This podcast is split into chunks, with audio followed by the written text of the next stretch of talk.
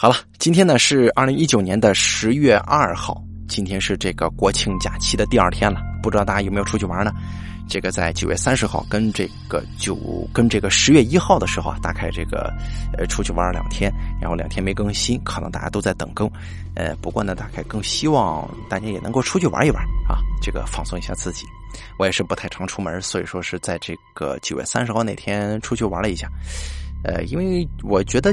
十一的时候肯定会人很多吧，然后还不如提前去逛一逛呢啊。那国庆假期到来了，大家在出行的时候啊，一定要注意安全。今天呢，咱给大家讲述一个曾经的悲剧啊，来给大家听一听。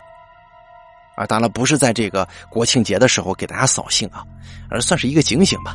来，咱们一起听听看。文章的开头是这么说的。你经历过被人群挤得都动不了的恐惧吗？你能够想象被活活挤在铁丝网前的痛苦吗？啊，大家可以想象一下，你比方说咱们在去某个旅游景点，在一个啊旅游黄金周的时候，啊，这个你想想这人挤人，其实出去玩那种休闲的那种呃放缓节奏的感觉其实没有了，都被挤的是不行不行了。但是在三十年前啊，英国球迷遭受到了史上最惨的这么一出看台悲剧。那可能大家都知道啊，咱的听众有很多球迷，应该都知道希尔斯堡体育场事件。因为管理方无能，有近百名无辜的球迷在铁丝网前被活活的挤压致死。在一九八九年的四月十五日，英格兰足球杯半决赛打响了。利物浦对阵呃诺丁汉森林队，这个球赛呢就设在中立的第三方啊谢菲尔德市希尔斯堡球场。这希尔斯堡球场能够容纳五万四千人，是非常多了。但是呢，设施跟那些设置都不合理，所以说呢，有些看台的入口是很狭小的。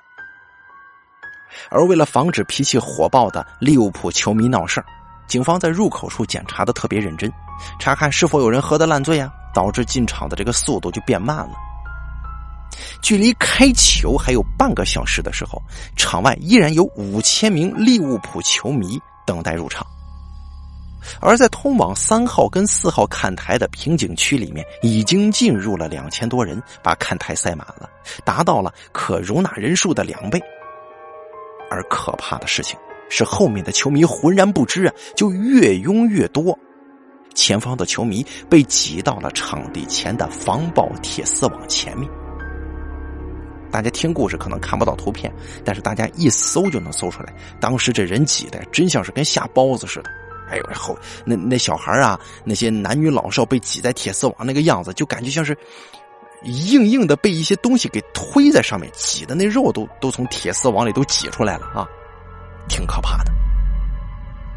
就在这个时候，很快人们就无法移动身体了，有的在尖叫，有的在挣扎，但是没有人哪怕移动一寸做不到的。更糟糕的是，催命一刻到来了，比赛的哨声吹响了。这地下通道内的球迷是心急如焚呐！哎呦，这比赛都开始了，哨子都吹了，就拼命的往前挤，想早点入场。而这个时候，看台内早已人满为患，大批球迷被死死的挤到铁丝网上争命，而后方的球迷呢，仍然奋力的往里冲。人群当中，人们失去了说话和呼吸的能力，意识开始模糊，有人的胸骨断裂，有人的眼珠凸起。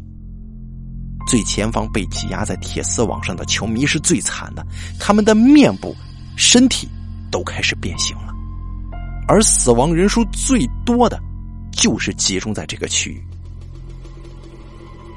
看台内一片混乱，有人冲着铁丝网前的警察大声喊，让他们打开小门。但是警察呀，恪守规定，坚持不放球迷进入球场。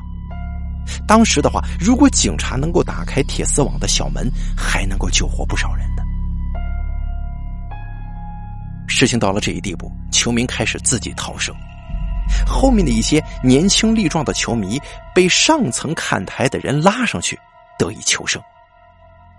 两侧的球迷呢，则是踩着人群翻越侧边的铁丝网。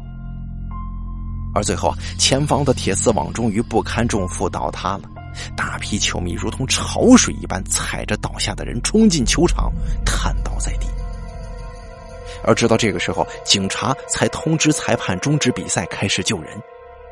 但是救人的救护车居然只放进来一辆啊！